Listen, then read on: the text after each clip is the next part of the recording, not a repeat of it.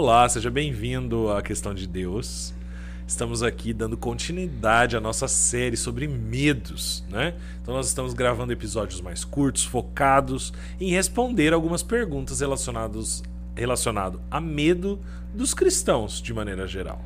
E hoje a temática é para aqueles que gostam de um tarozinho, de consultar o seu horóscopo no jornal, o medo do futuro. Sejam bem-vindos, Tarcísio. Obrigado, Léo. É um prazer. Olá, como é que vocês estão aí? Tudo bem? Tudo bem, graças Tudo bem. a Deus.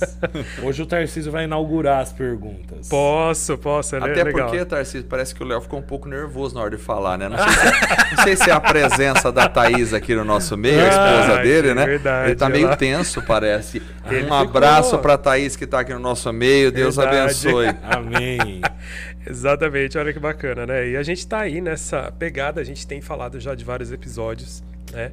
E é, surgiu né, essa necessidade de falar a respeito do medo do futuro, né, das coisas que estão por vir. Né? Acho que a gente pode entrar, assim como o Léo falou, várias, vários enfoques, inclusive, né?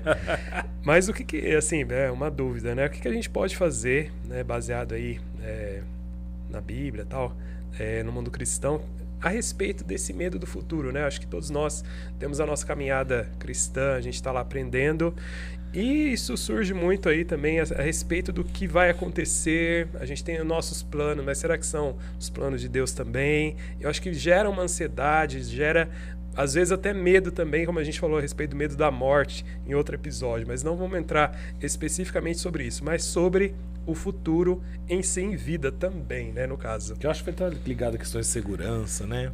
Exato. Exato. Muito bem. Então acho que é, as pessoas em geral, elas têm uma certa insegurança em relação ao futuro particular de cada um, né? É, o que, que vai acontecer? O que vai ser da minha vida? Como é que vai ser o dia de amanhã, né? Bom, quando eu tenho uma entrega total ao Senhor Jesus e quando eu vivo para a glória de Deus, ah, esse medo ele tende a desaparecer na minha vida. Por quê? Eu entendo que Deus está no controle da vida. O Deus criador dos céus e da terra, do universo, de tudo aquilo que existe, o Deus que cuida. E diz a Bíblia que ele sabe até a quantidade de cabelos que eu tenho na minha cabeça. Não seria um problema para mim o Tarcísio, mas o Léo, de repente, seria um problema. Então Deus sabe, né? É, até as folhas que caem. ele sabe isso. dos passarinhos, ele sabe das estrelas, ele chama as estrelas pelo nome. Quer dizer, a grandiosidade de Deus, o amor amor de Deus, a soberania de Deus, o controle de Deus sobre o universo, isso tem que trazer paz ao meu coração e segurança, não ansiedade. É, eu sei que o que virá, bom, primeiro, o que virá amanhã não tem como eu saber, só Deus sabe do futuro. Eu não sei do futuro, porque eu sou um ser limitado. As pessoas, às vezes, nessa ansiedade para descobrir o futuro, então elas vão buscar elementos místicos, né? A leitura das estrelas, né? Os horóscopos, né? Como se o, o mês que eu nasci tem alguma coisa que vai dizer o que vai acontecer amanhã, né? Ou a leitura de cartas, ou a leitura de alguma coisa que vai tentar adivinhar. Vou dizer uma coisa para você. Tudo isso não passa de enganação, porque ninguém pode saber o que vai acontecer. O que pode existir é um prognóstico, né, baseado mais ou menos no meu histórico de vida, quer dizer, o camarada. Uma adivinhação. É, exato, é uma adivinhação, mas essa adivinhação às vezes ela acerta, claro, né? Porque assim, todo mundo está vivendo meio que um caos na sociedade. Então, se eu tiver um prognóstico de que a sua vida vai ter um monte de dificuldades no dia de amanhã, que você vai passar luta, tribulações, então eu não preciso nem estudar muito para saber que isso é uma realidade é. para todo mundo. Então a pessoa nós, vai é. lá, às vezes, né? Aí ela, se, às vezes os prognósticos são muito generalizados né?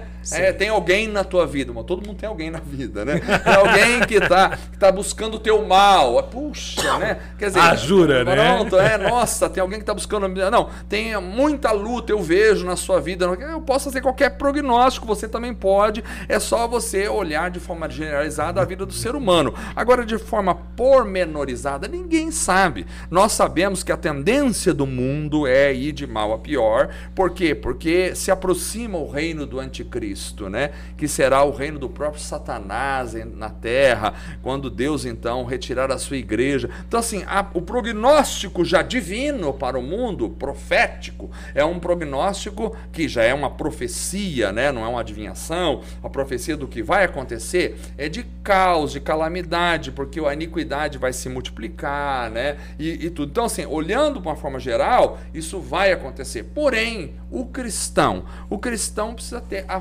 fé, a confiança. Deus chega para Abraão e fala: Abraão, sai da tua, da, da, tua terra, da casa do teu pai, da tua parentela, e vai para uma terra que eu te mostrarei. Fartei uma grande nação e abençoarei a você. Aí Abraão, ele sai no escuro, porque Deus não fala qual é a terra.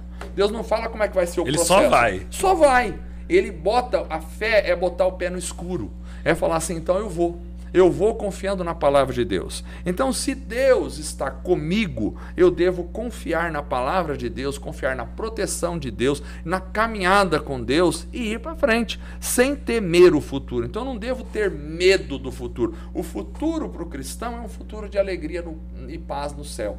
Não, não temam, disse Jesus, aqueles que podem matar o corpo, mas não podem fazer nada com a alma, porque o corpo é passageiro mas tema aquele que pode lançar o corpo e a alma no inferno.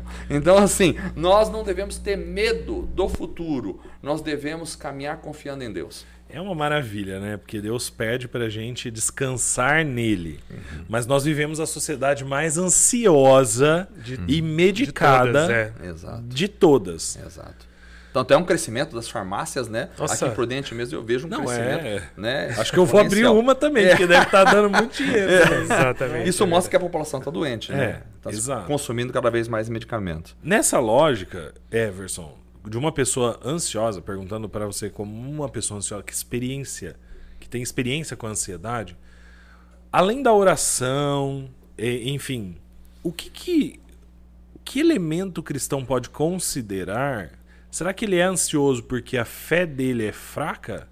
Ou, ou porque falta-lhe oração? O que, que esse cristão ansioso pode fazer para descansar mais em Cristo? Exato. Bom, todo, é, todo ser humano, pela própria natureza humana, o novo sempre produz uma certa ansiedade. Quer dizer, eu vou ter que mudar de emprego. Então, vou para outro emprego novo, algo que eu nunca fui e tal. Vou fazer uma viagem para um lugar onde eu nunca estive. Né? Vou passar uma situação, estou passando uma situação de enfermidade a qual eu nunca tive antes. Vou precisar fazer uma cirurgia.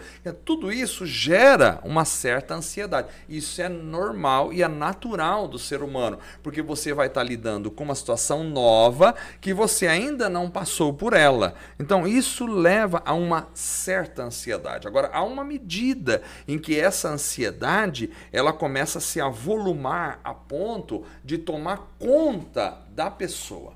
Então, uma pessoa ter uma certa ansiedade é natural.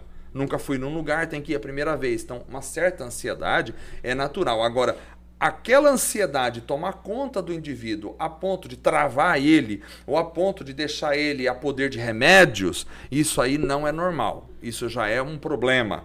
É claro que tem pessoas que são acometidas por uma ansiedade por questões químicas do cérebro, que precisam ser é, repostas e tal, hormonais, e aí vem a depressão, alguma coisa assim, química. Então acho que nesses casos cabe o medicamento, obviamente. Uma pessoa que precisa fazer uma reposição hormonal. Mas há pessoas que são ansiosas demais porque elas querem tudo rápido, tudo na hora, ou elas não querem viver situações que as tirem de sua comodidade, porque o que mais nós temos são situações que nos arrancam da nossa, do, nosso, do nosso comodismo, né? Então, às vezes está tudo bem no emprego, perdi o emprego, arrancou você da sua comodidade. Ou eu tenho que ir para uma coisa nova. Então, é, a, as pessoas não querem viver às vezes isso. Então, como é que o cristão deve fazer? O cristão deve confiar que Deus está no controle da vida.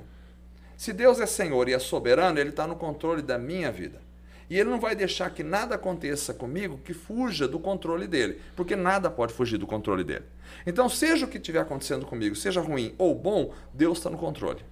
Aquilo que acontece comigo deve servir de crescimento espiritual para mim, seja ruim ou seja bom. Tem coisas ruins que acontecem que trazem um crescimento, uma maturidade espiritual. Então, como é que um cristão vai viver com as ansiedades da vida? Primeiro, ele deve encher o coração da palavra de Deus. Né? Esperei com paciência no Senhor, ele se inclinou para mim, ouviu o meu clamor. Lâmpada para os meus pés é a tua palavra, luz para o meu caminho, ou seja, aponta a direção. Então eu não estou perdido. A palavra de Deus, ela é lâmpada para o meu caminho, para a minha senda, para a minha caminhada, para a minha vida. Então, o que um cristão precisa fazer? Primeiro, encher o coração. O problema é que muitos cristãos nem leem a palavra, nem meditam na palavra. Então, eu devo encher o meu coração com a palavra de Deus. A palavra, a fé vem pelo ouvir a palavra de Deus. A palavra de Deus vai produzir a fé. A fé vai trazer a tranquilidade. Quanto mais fé você tem, fé é confiança, acreditar no que não se vê. Então, quanto mais fé eu tenho, mais tranquilidade automaticamente eu vou ter. Quanto menos fé eu tenho, mais insegurança eu vou ter com a vida. Então, quando eu encho meu coração com a palavra, quando eu medito na palavra de Deus, quando eu procuro viver a palavra de Deus, essa palavra vai trazer uma fé ao meu coração e essa fé vai me produzir o descanso e a paz necessária. Por outro lado, também a falta de paz pode ser a falta de comunhão com o Espírito Santo, porque a Bíblia diz, o apóstolo Paulo fala lá em Gálatas que o fruto do Espírito é amor, alegria, paz, paciência, longanimidade, benignidade, bondade, fidelidade. Então, assim, a paz é um fruto do Espírito Santo habitando em mim. Quer dizer, se eu não tenho paz, não é alguém por um momento passar por uma tribulação, ficar angustiado por um momento. Alguém que não tem paz como parte da sua vida, alguma coisa está errada. Está faltando a comunhão com o Espírito Santo. Pode ser que esteja faltando nessa realidade a salvação em Cristo. Pode estar faltando uma vida eterna com Cristo. Pode estar faltando um novo nascimento, um arrependimento, uma entrega a Jesus, onde eu sou transformado. Porque quando Cristo está em mim, o Espírito Santo está em mim. E o Espírito Santo ele vai produzir a paz. E a paz vai me trazer essa estabilidade de vida. Então, assim, aquela insegurança, aquela ansiedade crescente no meu coração que me domina, mostra que alguma coisa está errada. Seja no sentido biológico ou seja no sentido emocional, espiritual. Se for no sentido emocional espiritual, ou está faltando encher meu coração com a palavra, ou está faltando eu ter essa fé que me faz descansar em Deus, ou está faltando uma comunhão mais profunda com o Espírito Santo que vai, ou está faltando acreditar que Deus está no controle da vida e da minha vida, e que eu, a bem da verdade, nós temos muito pouco a, a, é, controle da nossa, não temos nenhum controle. Nenhum, nenhum. Se Exato. daqui a cinco minutos, hora que a gente sair daqui, vamos acabar esse podcast vivo um de nós pode morrer no ar aqui, é, entendeu? Então, assim, nós não sabemos nada, não sabemos nem se vamos chegar em casa hoje à noite, porque a vida, ela é assim, ela é cheia de né, altos e baixos, de incontingência. Então, assim, o que nós precisamos entender é que Deus está no controle da vida e que nada vai acontecer comigo sem que Deus saiba. E queira. E queira. E se aconteceu, o Senhor está no controle. E quis. Ponto. Ponto final. Amém. Legal, né? Que maravilha, né? Para você ver. Às vezes a gente tem medos aí que estão instalados em nós e a gente fica buscando respostas no mundo, quando a resposta está aí, dentro de você, e se chama Espírito Santo. Muito boa fala, né, Everson? Uhum. Acho que nós estamos chegando no final desse episódio. E se você está acompanhando a gente, que maravilha! Deixa sua curtida, se inscreva no canal. E se você caiu aqui pela primeira vez, a nós estamos falando dos medos dos, do, dos cristãos de maneira geral, mas o canal tem muito conteúdo ligado a questão de Deus. E aí eu quero só complementar dizendo assim: quando ter medo do futuro? Pode ter medo do futuro se você estiver construindo o teu futuro e tudo estiver nas suas mãos. Pode ter muito medo, porque você não tem o controle do futuro. Agora, nem capacidade Nem capacidade. É. Agora, se você deixar o teu futuro nas mãos de Deus, pode descansar em paz, que Deus está no controle e tudo vai ser bom para você. Legal, tem só um, Essa um frase versículo que eu lembrei aqui também só para finalizar, que eu só achei que eu vai fiz o encerramento. A gente não tem o controle de nada. Vamos seguir esse Mais nada né, nesse podcast, tô brincando. Ó, então... não, é que você falou a respeito do espírito, né? É, e eu acho que é, eu lembrei direto aqui, né, que fala a respeito em João 3:8, né? O vento sopra onde quer e ouves a sua voz, mas não sabes de onde vem nem para onde vai. Assim é todo aquele que é nascido do Espírito. Então, não sabe para onde vai, não está fazendo Hum. projeções ali também. Exato. Até porque o está- Espírito ninguém está comanda. levado, ele faz um trocadilho aí no grego, né? É. Pnei, que é, que é o vento, né? Com pneuma, que é espírito. Então ele pega É, o só que eu lembrei assim agora, né? tipo assim, de última hora. o espírito, quer dizer, todo aquele que é nascido do espírito é como se é levado pelo vento. Ele faz esse trocadilho entre o vento e o espírito, porque no grego pneuma é espírito, mas também é ar, vento, pneu, vento, né? Então assim, todo aquele que é nascido de Deus é levado pelo Espírito de Deus, como o vento leva as folhas, como o vento leva as coisas, e ninguém sabe a direção do vento. Ele vem para cá, ele vai para lá, ele tem vontade própria, vamos dizer assim, o vento. Isso. Então o Espírito tem vontade própria. Se eu sou levado pelo Espírito, eu não deixo a vida me levar, eu deixo o Espírito me levar. Tem gente falando, deixa a vida me levar, a vida leva eu. Não, eu acho que nós cristãos devemos falar, deixa o Espírito me levar, que o Espírito Espírito, leva eu. leva Bacana. Para todos os lugares. Amém. Que Exatamente. maravilha, hein? Posso encerrar agora? Oh, agora é isso aí. Léo. Vamos Mas- encerrar. Pode Mas que bom, né? Que venham essas mensagens. Ah, talvez essa mensagem final, essa fala final, era algo que você precisava ouvir aí do outro lado. Então, nos espere no próximo medo. É isso aí. Exatamente. Valeu, até mais. Tchau, tchau. Tchau. Tchau.